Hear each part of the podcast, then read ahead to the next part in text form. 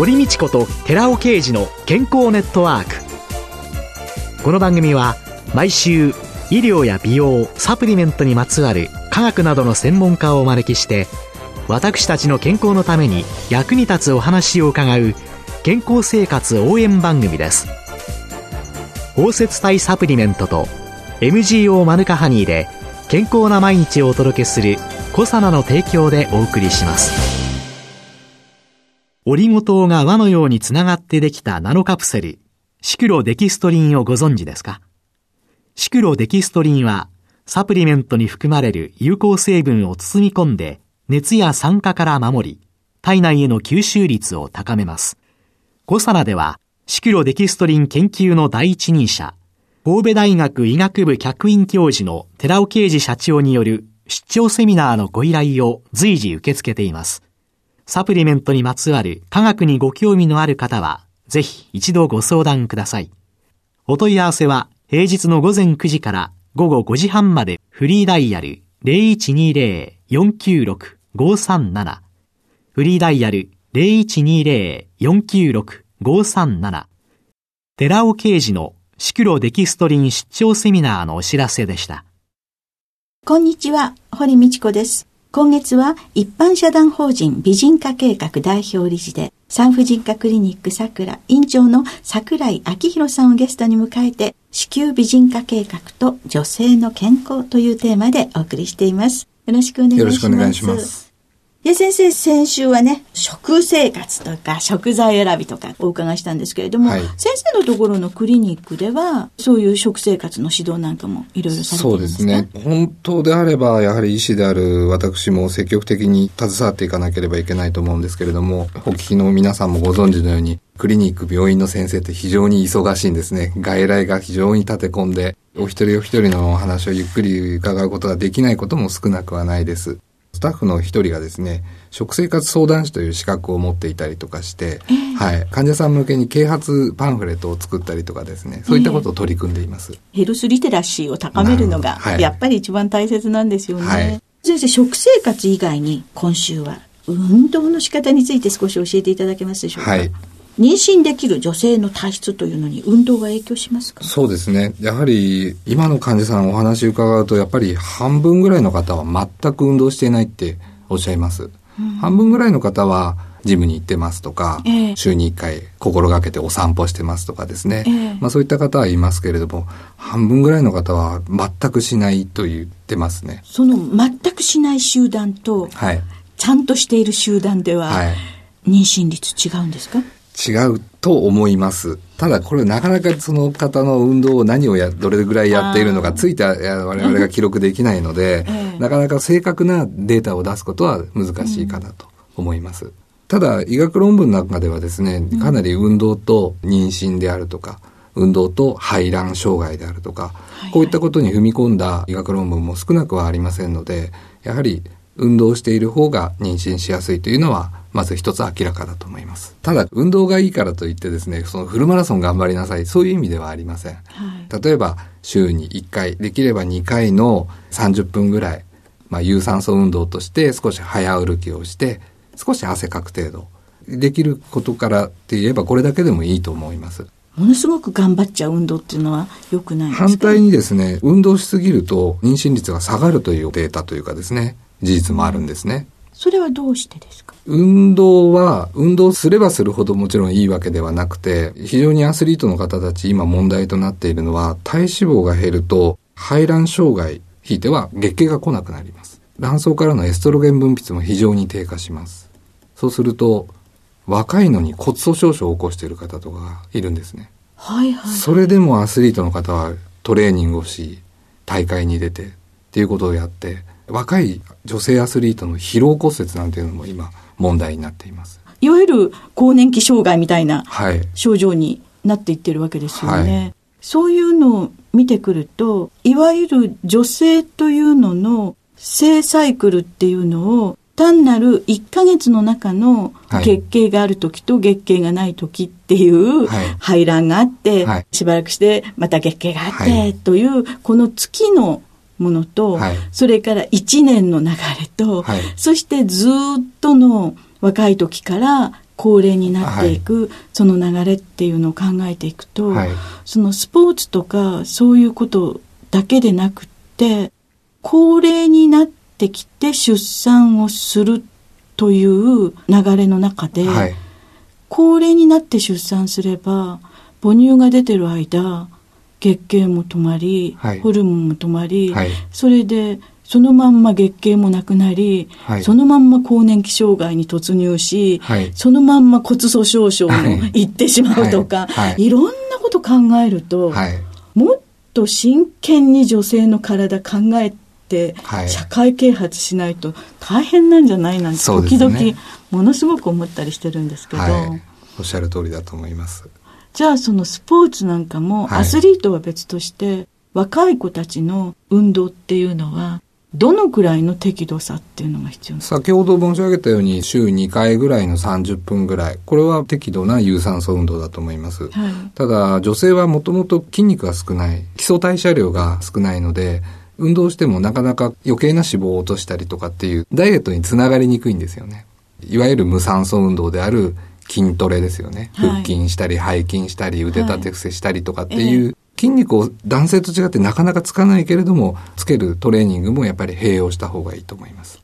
筋肉をつける運動っていうのは、はい、なかなかでも女性にはやられてませんよね。今、最近やるようになってきたんですか？いや、してないと思いますね。まあ、ちょっと患者さんにお話したりすると、ムキムキになっちゃうと困るとか言うんですけど、でも女性はそんな多少腹筋、背筋、筋肉トレーニングしても、ボディビルダーみたいな体験にはなかなかならないですから、有酸素運動だけっていうのは、これも汗かいて水分が減って、短期間的には少しはダイエットにはつながるとは思うんですけれども、うん、やはり筋肉をつけていった方が、より効果的な運動効果が得られると思います。基礎代謝もやっぱり筋肉が増えれば上がりますからね。上がっていく、はい、そういうので筋肉をつける運動っていうのがとっても大切ということなんですね。はい、筋肉をつけること、そんな運動を適度にすること、そうすることによって、やっぱり妊娠しやすくなる。はい。じゃあ、痩せている方が運動すると筋肉つく。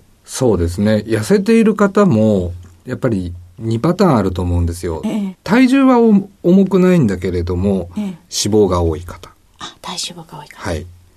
体重は多くなく筋肉ばっかりある方。脂肪ばっかりの方と筋肉ばっかりの方。はい、ただ、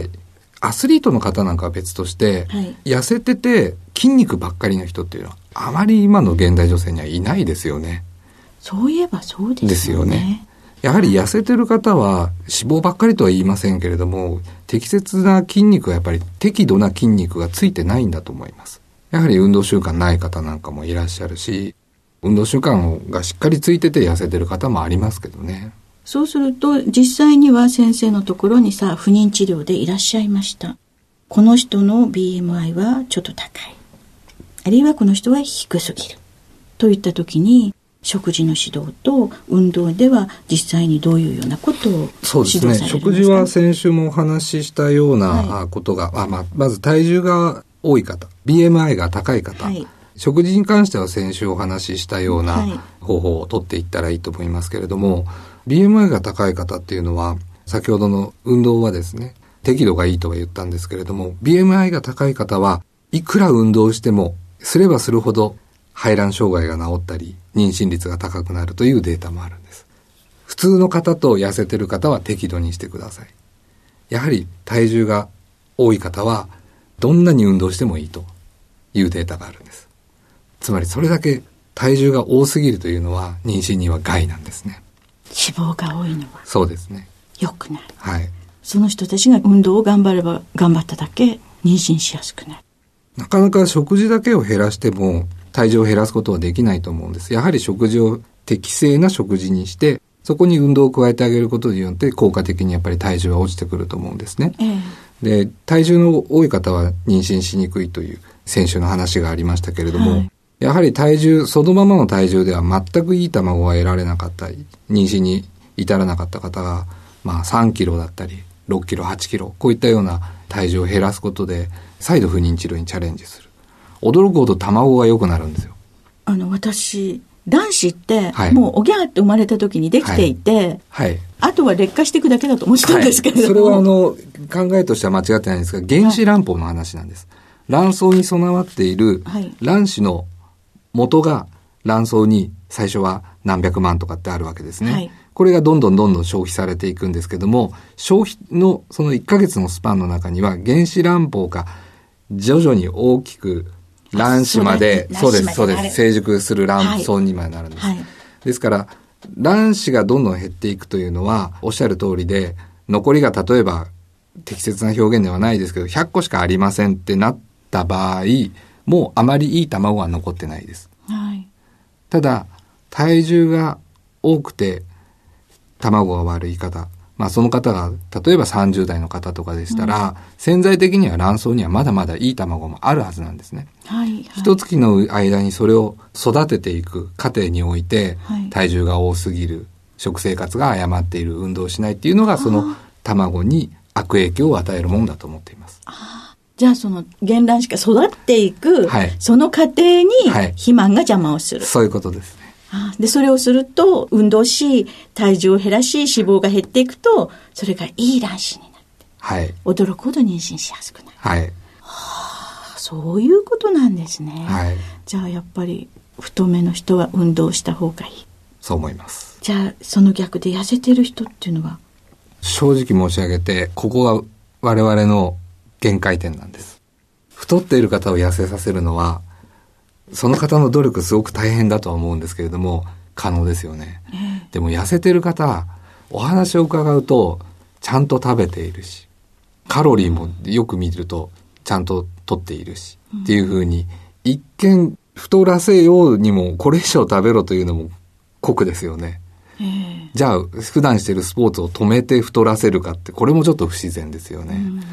痩せてる方を太らせるというのは、知り合いの管理栄養士とかにも相談をするんですけども、なかなかこの方法があるよねってはないんですね。ただ、一部の方のヒアリングをすると、やはり肉食に偏っていたり、過度に肉を取らないとかですね、まあその変色家の方はやっぱりいるんじゃないかなと思っています。ああ、食事のバランスがうまく取れてない方。はい。じゃあそういうので食事を、まあ、先生先週あの記録をしてもらうっはいておっしゃってたけれども、そういうのがやっぱり大切というそうですね。そういうことなんですね。はいじゃあまずはね妊娠したいなって思ってらっしゃる方 BMI が高い方ははい。運動を始めていただきたいと思います。しましょう。今週のゲストは一般社団法人美人化計画代表理事で産婦人科クリニックさくら院長の桜井明宏さんでした。来週もよろしくお願いします。よろしくお願いします。続いて寺尾啓二の研究者コラムのコーナーです。お話は小佐奈社長で神戸大学医学部客員教授の寺尾啓二さんです。こんにちは、寺尾啓二です。今週は糖尿病患者の認知症リスクというタイトルでお話しさせていただきます。このところ糖尿病になると認知症を患うリスクが高くなるという研究報告が数多く見受けられます。そこで糖尿病患者の認知症リスクと新しいシリーズでお話しさせていただこうと思います。なぜ糖尿病になると認知症リスクが高くなるのか、そのメカニズムと対策について、その豆知識を増やしていきましょう。最近では2015年の台湾で行われた非常に大掛かりな報告がありました。国立台湾大学公共衛生学院台北にあるんですけども、のえウェイ・チュ・チューらの報告なんですけれども、43万1178名、すべて50歳以上ですけども、これほどまでに膨大な人数の糖尿病初期の患者を対象に統計的な研究を報告しています。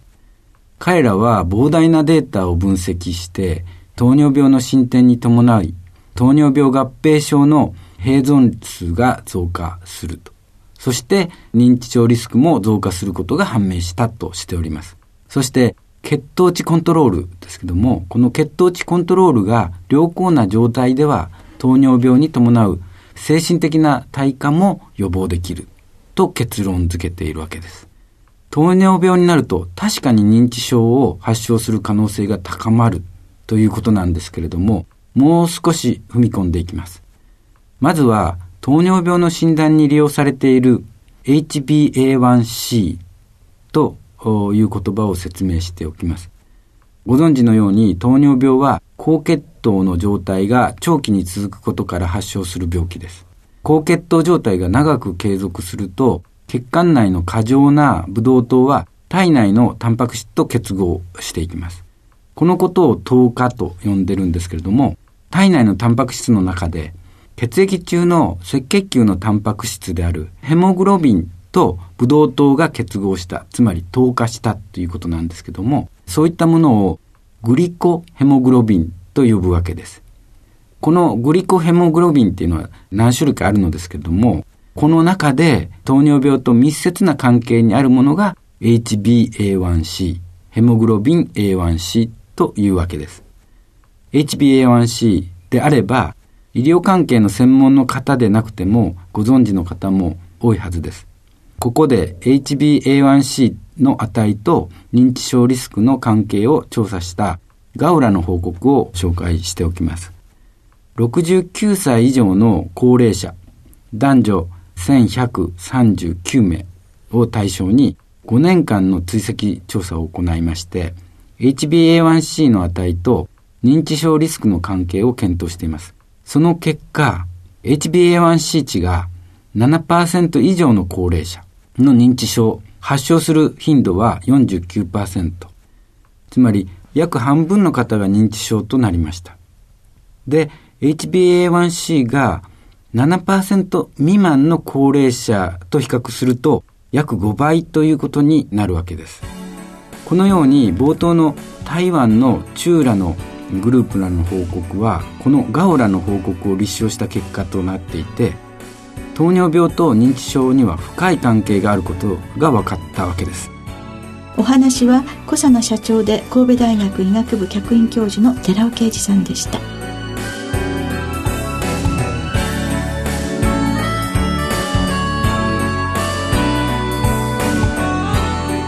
ここで小佐奈から番組お聞きの皆様へプレゼントのお知らせです有機栽培されたマカの成分に環状リゴ糖で包み込んで安定性と吸収性を高めたコエンザイム9点と Rα リポ酸を配合したコサナのスーパーマカサプリを番組お聞きの10名様にプレゼントします。プレゼントをご希望の方は番組サイトの応募フォームからお申し込みください。コサナのスーパーマカサプリプレゼントのお知らせでした。